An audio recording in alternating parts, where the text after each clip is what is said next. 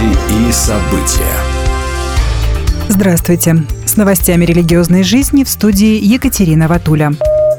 Христианские организации и благотворители объединились в помощи Израилю.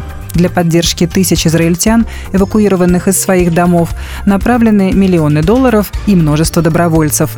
Гуманитарная организация Samaritan Spurs собирается передать стране 14 бронированных машин скорой помощи. Другие христианские группы, такие как Sand Relief, Южной Баптистской конвенции, в настоящее время предоставляют временное жилье, бомбоубежище, медикаменты, еду и консультации по травмам более чем 20,5 тысячам пострадавших. В Газу также поступает помощь от христианских гуманитарных групп.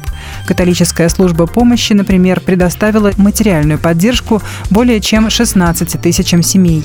А евангелист Франклин Грэм отметил, что Samaritan's Purse в настоящее время работает с двумя церквями в Газе. Грэм добавил, что его организация также начнет отправлять медикаменты в Газу через Красный полумесяц в Египте. В Вероне проходит 13-й фестиваль социальной доктрины католической церкви, сообщает Vatican News. В приветственном послании его участникам Папа Франциск отметил, что эта инициатива направлена на воплощение Евангелия в жизнь общества стараниями профессионалов-мирян. Именно миряне, считает Папа, обеспечивают присутствие церкви в современном мире.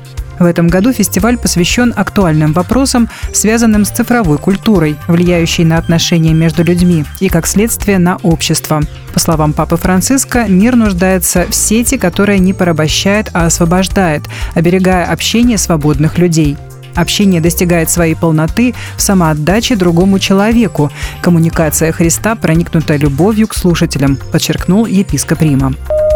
В Санкт-Петербурге создали Ассоциацию психологов-священников, первое заседание которой прошло 27 ноября, сообщает сайт Санкт-Петербургской метрополии. Ассоциация действует под эгидой Санкт-Петербургской епархиальной комиссии по вопросам семьи, защиты материнства и детства. Структура, как сообщает метрополия, создана в целях координации деятельности тех священников, которые уже имеют психологическое образование и практику для обмена опытом и оказания психологической помощи клирикам и семьям клириков Русской Православной Церкви, а также помощи семьям в преодолении кризисных моментов и гармонизации семейных отношений улучшение качества и эффективности противоабортной деятельности.